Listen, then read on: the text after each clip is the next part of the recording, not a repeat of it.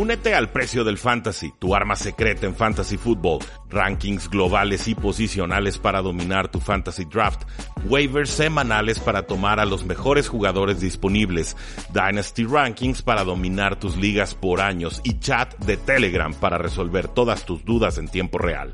Visita stam.store diagonal precio NFL o da clic al link en este episodio para suscribirte.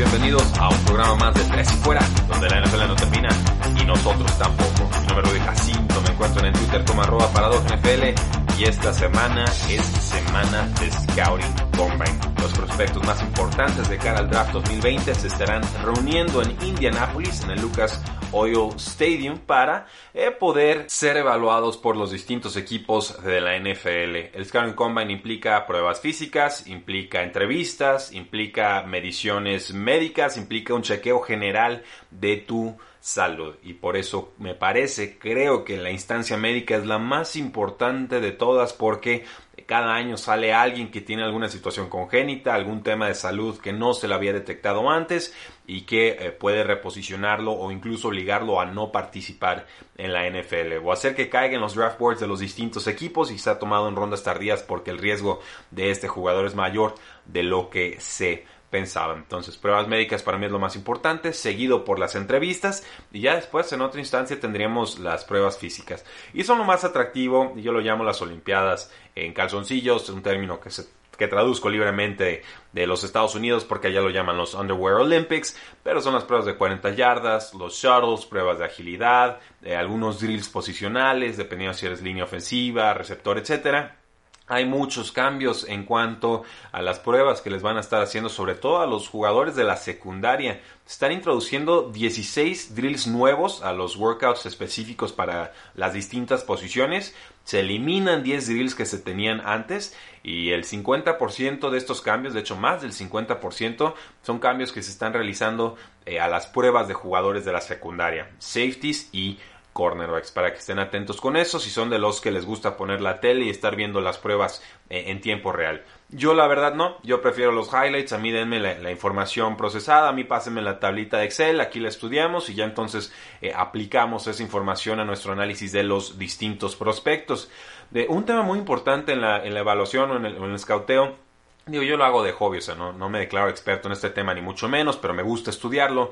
Eh, es que no tachemos dos veces a un jugador por un mismo error o por una cualidad que creemos no tiene. Es decir, si hay un jugador que vemos en la cinta de juego y creemos que no es lo suficientemente rápido para ser tomado en primera ronda, y luego corre la prueba de 40 yardas y confirma que no es suficientemente rápido para nosotros en nuestra evaluación eh, como para ser tomado en primera ronda, no hay que volver a bajarlo en nuestros rankings. O sea, esa situación ya la teníamos contemplada, entonces no hay que sobre reaccionar a lo que estamos viendo en el Scouting Combine. Ahora, si esperábamos que corriera mal y corre peor de lo que esperábamos, ok, es posible que sí tengamos que castigarlo. Pero lo mismo es cierto en sentido contrario. Eh, John Ross, por ejemplo, ¿no? el que tiene el récord de las 40 yardas más rápidas en la historia de un Scouting Combine, ya sabíamos que era muy rápido y sabíamos que tiene una velocidad especial. Y luego nos hace un, un tiempo tremendo en el Scouting Combine ¿Lo tenemos que subir nuevamente o simplemente está confirmando la cualidad que ya teníamos? Para mí está confirmando lo que ya se sabía y no tendría que subir muchísimo más de lo que ya teníamos contemplado en nuestros distintos draft boards o rankings. Entonces, eh, tomen eso a ver si les sirve, si no, eh, adelante, emocionense, brinquen, salten. Total, es, un, es un hobby, es un entretenimiento extra que tenemos los aficionados de la NFL. Simplemente me parece que hay que ser muy disciplinados con no sobre reaccionar con lo que salga del Scouting Combine. Médico, luego entrevistas y luego las pruebas físicas. Eso es mi orden de prioridad. Y les estaremos dando toda la información del Scouting Combine conforme se vaya generando en, en tresifuera.com, se los vamos a estar dando en redes sociales. Por ahí también vamos a rescatar un video que tenemos sobre qué es el Scouting Combine ya a, más detalle para que estén atentos a eso. Pero quisiera también darle eh, espacio a algunas noticias de la NFL, empezando con coaches, porque de repente ya nos emocionamos con prospectos agencia libre y, no le ponemos atención a lo que está sucediendo con algunos coaches a lo largo de la liga. Eh, los Ravens firmaron al coordinador defensivo Don Martindale a una extensión de tres años, lo cual lo convierte en el coordinador defensivo mejor pagado de toda la NFL, lo cual me parece un premio bastante justo porque fue pieza clave en ese récord de 14 y 2 en temporada regular. Eh, la defensiva funciona sobre todo cuando llega Marcus Peters, este cornerback, en el trade. Y sabemos que Martindale es candidato a head coach el próximo año. Entonces los Ravens no están aquí con rodeos, lo convierten en el mejor pagado de la posición y con eso esperan poder retener sus servicios un par de años más. Con los Texans, noticia vieja, pero hay que saberla. Bill O'Brien ya es oficialmente el general manager de los Houston Texans. Y esto pues, no debería sorprender a nadie. Hubo un vacío de poder, hubo el fallecimiento de un dueño y hubo un Bill O'Brien que sobrevivió, no sabemos cómo, y que se fue haciendo de poder hasta que llega esto. Un head coach slash general manager de los más poderosos en toda la NFL y no entiendo a ciencia cierta eh, porque Bill O'Brien es alguien a quien le gusta vender sus picks, alguien a quien le gusta mover jugadores, le gustan los trades, entonces esperen mucho movimiento, pero sobre todo eh, yo no soy optimista, yo creo que Bill O'Brien va a hipotecar el futuro para ganar en el presente, veremos. Eh, los Jaguars contrataron como coach de corebacks a Ben McAdoo, muchos lo recordarán como el ex head coach de los gigantes de Nueva York, que se atrevió a sentar a Eli Manning y luego lo corrieron y luego los Giants estuvieron disculpándose dos años y resulta que Ben McAdoo tenía toda la razón y Eli Manning ya no tenía nada que ofrecer como titular. Pues bueno, ese Ben McAdoo está ahora sumándose a los Jacksonville Jaguars, eh, fue despedido por los Giants en diciembre del 2017. También se entrevistó como coach de quarterbacks para las Panteras de Carolina y antes había trabajado con Aaron Rodgers del 2012 al 2013. Difícil saber qué tanto mérito tiene él o el quarterback porque pues Aaron Rodgers eh, ha funcionado con muchos coaches, entonces qué tanto de eso fue mérito de Ben McAdoo, nunca lo sabremos, pero va a tener que trabajar con el veterano Nick Foles, va a tener que trabajar con la sexta ronda Gardner Minshew, eh, que le eche ganas porque hay mucho trabajo que realizar ahí, creo que Jacksonville está en serio, seria candidatura para poder ser el peor equipo de la próxima campaña, por todo el dinero que tienen gastado, por los malos resultados que han tenido y por todos los vacíos que tienen en estos momentos en el roster. Las Águilas de Filadelfia decidieron no tener un coordinador ofensivo y los Tennessee Titans decidieron no tener un coordinador defensivo oficial para la campaña 2020. Nada más para tener eso presente. Con los Titans seguramente será Mike Vrabel quien esté mandando las jugadas y con las Águilas pues posiblemente el coordinador ofensivo Rick Scangarello que llega de los Broncos. Él es un senior offensive assistant. Creo que él podría estar apoyando más en esas labores de mandado y preparación de jugadas. Decisiones poco eh, comunes en la NFL, pero a tanto Águilas como Titans creen que tienen bien cubiertas ese mandado de jugadas o esa toma de decisiones.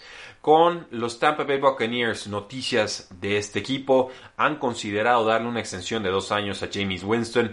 No me parece descabellado, yo soy de la idea de que no están convencidos con James Winston y que entonces es mejor dejarlo ir. Pero la pregunta siempre es la misma, ¿y con quién lo reemplazas y a qué precio?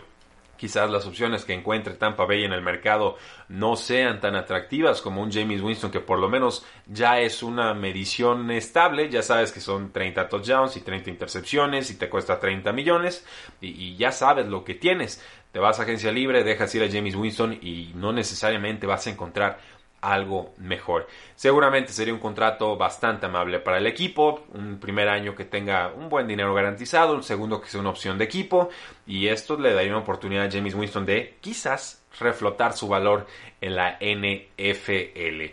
Eh, con los Colts nos dice Jim Irsay que todas las opciones están sobre la mesa para la posición de quarterback, no exactamente un voto de confianza hacia Jacoby Brissett. Creo que Brissett jugó muy bien la primera mitad de la campaña. Creo que la segunda mitad se lastima. Mucho de eso creo que fue por lesión y creo que los Colts no van a dudar en reemplazarlo, en ponerle muy seria competencia en este 2020. O sea, Brissett es titular, pero con pincitas porque posiblemente llegue algún Philip Rivers o algún otro veterano que pueda meterle presión y que entonces pueda obligarlo a demostrar que realmente es ese titular o que los Colts tienen que estar pensando en alternativas serias. Con los Chargers dice el head coach Anthony Lynn que Gerald Taylor podría ser el quarterback titular de los Chargers en el 2020. Ya sé que muchos no le van a dar crédito a esa noticia. Eh, yo, yo lo veo posible, ¿eh? yo lo veo bastante viable, sobre todo si los Chargers deciden tomar un quarterback en el pick número 6. Se habla mucho de Justin Herbert de Oregon, quizás él pudiera estar estudiando media temporada, poquito menos, y entonces darle oportunidad a Terrell Taylor de ser titular en esta, no sé si reconstrucción, pero sí reestructuración de los Angeles Chargers en la era post-Philip Rivers. Eh, Taylor me parece un, buen mariscal de campos, es un quarterback seguro, no hace entregas de balón, sabe cuándo y cómo lanzar, sabe escaparse del bolsillo, tiene bastante buena velocidad. El problema de repente es que el volumen aéreo de pases no es tan productivo como quisiéramos o esperaríamos. Pero como titular, como quarterback puente, me parece de los mejores quarterbacks suplentes que hay ahorita en la, en la NFL. Y yo, yo lo puse en redes sociales y lo repito ahora para mí, Terrell Taylor es mejor coreback que Josh Allen, por ejemplo, que es el, titular ahorita de Buffalo. Y por supuesto, de ahí viene Terrell Taylor. No, no veo tan claro que hayan mejorado en esa posición, aunque quizás a los fans de Buffalo no les guste la, opinión.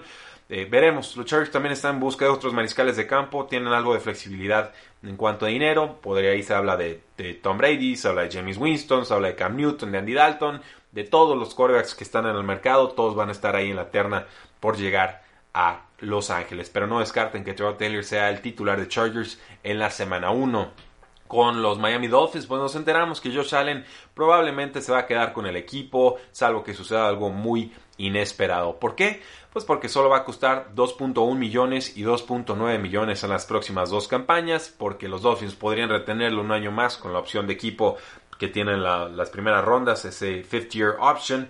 Y entonces no parece que Josh Allen va a ser otra cosa que un proyecto a desarrollar. Ya no se habla de él como titular, ya no se habla de él como competencia para la posición. Ryan Fitzpatrick regresa a los Miami Dolphins. Por supuesto, los Dolphins también muy ligados al tema de Tua Tago Bailoa con ese pick número 5 que creo venderían y subirían a la posición número 3. Entonces, pues triste. Creo que no puede haber un inicio más triste para una carrera de un quarterback en primera ronda como la que ha tenido Josh Rosen, que es tomado altísimo por un equipo, vendido en un año, llega como supuesto titular, lo, desplazan y entonces el equipo pierde fe en él muy pronto. Tristísimo en realidad, pero así es la NFL. Con los Ravens se espera una etiqueta de jugador franquicia con el linebacker Matt Judon, quien viene de los mejores números de su carrera, 9.5 capturas, 4 fumbles forzados y una muy buena calificación en Pro Football Focus como el jugador número 14 entre los outside linebackers. Se habla de que Baltimore podría cambiarlo, pero por lo menos no va a llegar a agencia libre en este offseason. Judon costaría alrededor de unos 16 millones de dólares si realmente le aplican la etiqueta de jugador franquicia. Con los Saints, pues espera una extensión para el nose tackle David Oniemata, un jugador pues, bastante útil para este equipo. Entra ahí en paquetes eh, defensivos importantes porque es de los mejores deteniendo la corrida. Ha jugado más del 50% de los snaps de los Saints en las últimas tres temporadas y sería realmente una sorpresa que no regresara al equipo. Con los Patriotas ya se está hablando una etiqueta de jugador franquicia para Devin McCarthy, el safety veterano del equipo. Sigue jugando un altísimo nivel. Eh, tuvo la segunda mayor cantidad de intercepciones en, su, en una temporada este año pasado, con 5. Siempre uno de los mejores safeties calificados por Pro Football Focus. Y Devin McCarthy lo enfrenta con mucha serenidad y tranquilidad. O sea, dice, dice, soy un veterano, ya sé cómo funciona la NFL, es un negocio. Si me etiquetan, me etiquetan. Si no, pues ya iré a otro lado. Entonces, eh, veremos qué decide Bill Belichick. La etiqueta costaría alrededor de unos 11.5 millones de dólares. Creo que Devin McCarthy definitivamente lo vale. Y con los Detroit Lions nos enteramos que han hablado con varios equipos para cambiar al cornerback Darius Slay, un jugador de alto calibre ya más veterano. Eh, pero el mercado va a estar competido. O sea, me parece que hay buenos cornerbacks, que hay jugadores de profundidad en, este, en esta agencia libre y que el precio que estaban pidiendo los Detroit Lions el año pasado era absolutamente ridículo. Estaban pidiendo dos primeras rondas y una cuarta, lo mismo que habían eh, cobrado los Jacksonville Jaguars por su cornerback Jalen Ramsey. Entonces, ¿qué precio va a tener este jugador de 29 años o pro que quiere resetear el mercado, que necesita un contrato nuevo, que está en su último año de contrato actual? y que quiere superar esos 15 millones de dólares anuales que está cobrando Xavier Howard de los Miami Dolphins. Se hablaba de las Águilas, se hablaba de los Broncos como equipos interesados en la mitad de la temporada regular pasada. Veremos si algún otro equipo se anima a comprarles a Darius Slay y bajo qué condiciones. Recuerden que los Lions están en la posición número 3 de este draft y que eso podría tener una implicación importante para si lo cambian o no al jugador, pensando en que quizás bajen de posición y que entonces ahí consigan algún otro jugador para la secundaria. Con los Washington Redskins, el Titan Jordan Reed ya salió de protocolo de conmoción, pero también salió del equipo, fue cortado y esto después de su séptima conmoción documentada. Apareció en apenas 65 de 112 juegos en su carrera, el 58%. Va a cumplir 30 años en julio 3.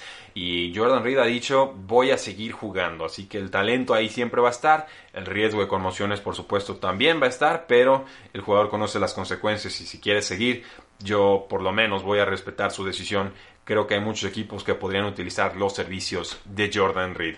Con Jeremy Fowler de ESPN, según él, un ejecutivo de la NFC le dijo o cree que AJ Green quiere salir de Cincinnati, que no tendría que sorprendernos esto porque se aventó de pachanga el año pasado, se recuperó de lesión y ya después ni siquiera lo, tenían en roster activo, no, estuvo en ningún partido eh, importante de Cincinnati, o sea, simplemente se esperaba que llegara eh, por ahí la semana 6-7 se fue alargando, alargando y para cuando acordábamos ya se había acabado la temporada. Además, un jugador de 32 años que va a costar bastantito. Le acaban de dar una extensión de contrato al receptor slot Tyler Boyd, 4 años, 43 millones de dólares en julio, así que posiblemente los Bengals que están en reconstrucción le den las gracias a AJ Green. Se ha perdido 16 juegos, pero tendría un contratazo muy importante AJ Green si llega al mercado, porque me parece que la agencia libre en cuanto a wide receivers no está para nada fuerte.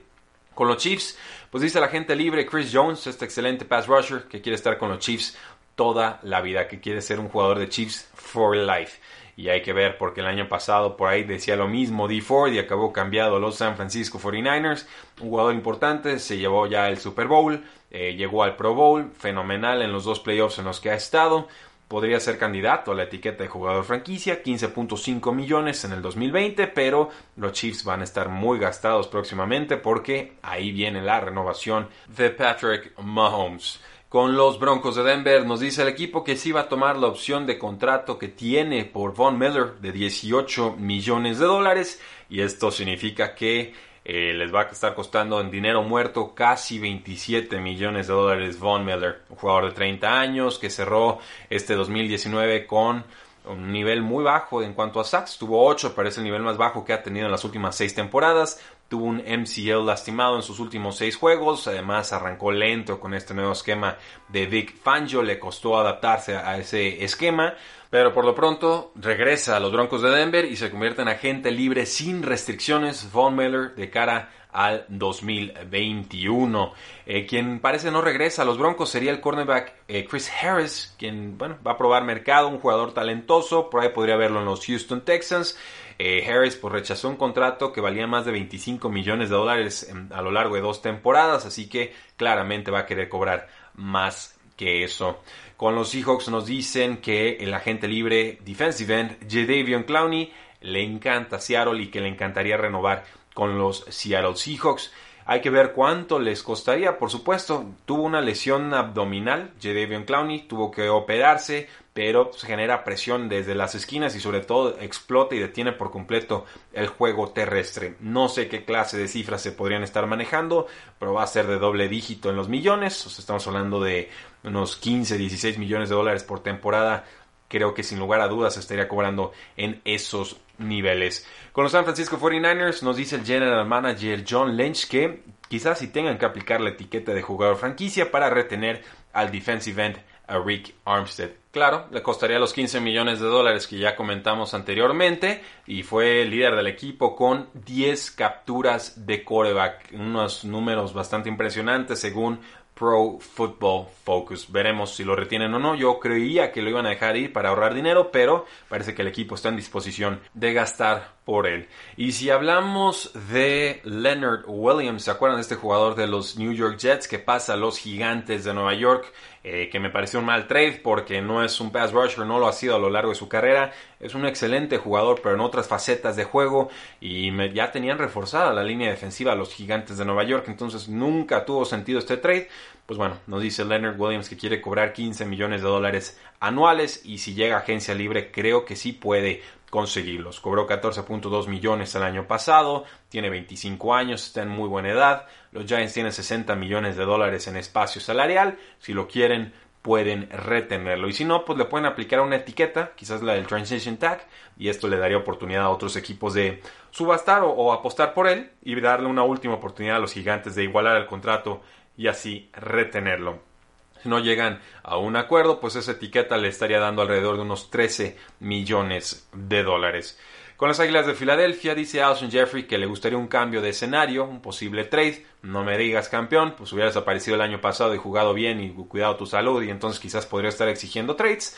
Pero ojo ahí, ¿eh? porque las Águilas de Filadelfia sí tienen que reestructurar por completo ese grupo de receptores abiertos y quizás uno de los pasos sea dejar ir a Alshon Jeffrey que le ha costado, que tiene está entrando ya a sus 30 años, que tuvo una cirugía ahí, el Liz Frank Foot Injury, Les Frank Foot Injury, eh, que es una operación delicada, pero puede regresar eh, bien de ella. Y además el cap hit en el 2020 sería de 15.7 millones y en el 2021 sería de 18.5 millones. Entonces, largo historial de lesiones, sí, mucho talento, no puedes confiar en él. Vamos viendo si las Águilas apuestan por la juventud. Y si hablamos de los Titans, pues no parece que vayan a tomar la opción de quinto año de Corey Davis para el 2021. Estaría garantizada solamente por lesión. Estaría costando 15.8 millones. Y por supuesto que Corey Davis en estos momentos no vale esa cantidad. Ya fue desplazado por AJ Brown.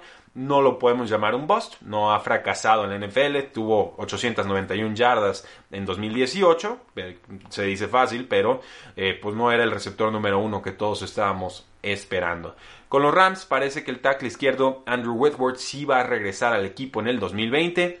No se sentía muy bien el año pasado, eh, o así parecía, pero dice que ya está listo para el 2020 y pues tiene 38 años, entonces claro que estaba en duda su regreso al equipo. De todas formas, eh, hay que reforzar las trincheras muchísimo. Jared Goff bajo presión es poco, muy poco Jared Goff. Y esto es difícil porque el equipo no tiene segundas rondas en el draft. Entonces van a tener que ponerse muy creativos.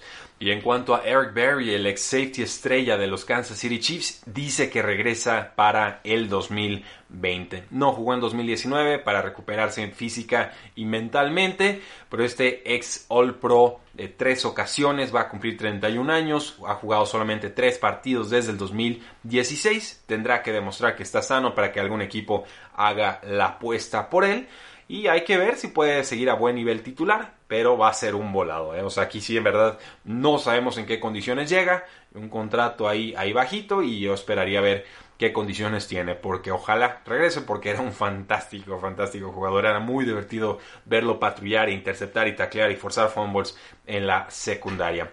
Con Big Ben, el quarterback de los Pittsburgh Steelers, pues parece que está dos, tres meses de su regreso, ahí subió un video lanzando un pase, ni siquiera lo lanzó fuerte, solamente mostrando que ya podía apretar el balón con los dedos y eso es importante porque los Steelers no tienen un plan de reemplazo en estos momentos. Y por último, Jarvis Landry, el receptor slot de los Cleveland Browns, se sometió a cirugía de cadera y estará fuera de 6 a 8 meses, lo cual pone en serio peligro su presencia en el juego de la semana 1 de la temporada 2020. Ahí lo tienen, damas y caballeros, nuestro programa del día lunes con enfoque en Scouting Combine, pero también todas las novedades que se están dando a lo largo de la NFL. No olviden seguirnos en Facebook, en Twitter, en Instagram y en YouTube. Suscríbanse al YouTube, ahí vienen los videos, se los prometo, porque la NFL no termina y nosotros tampoco. Tres y fuera.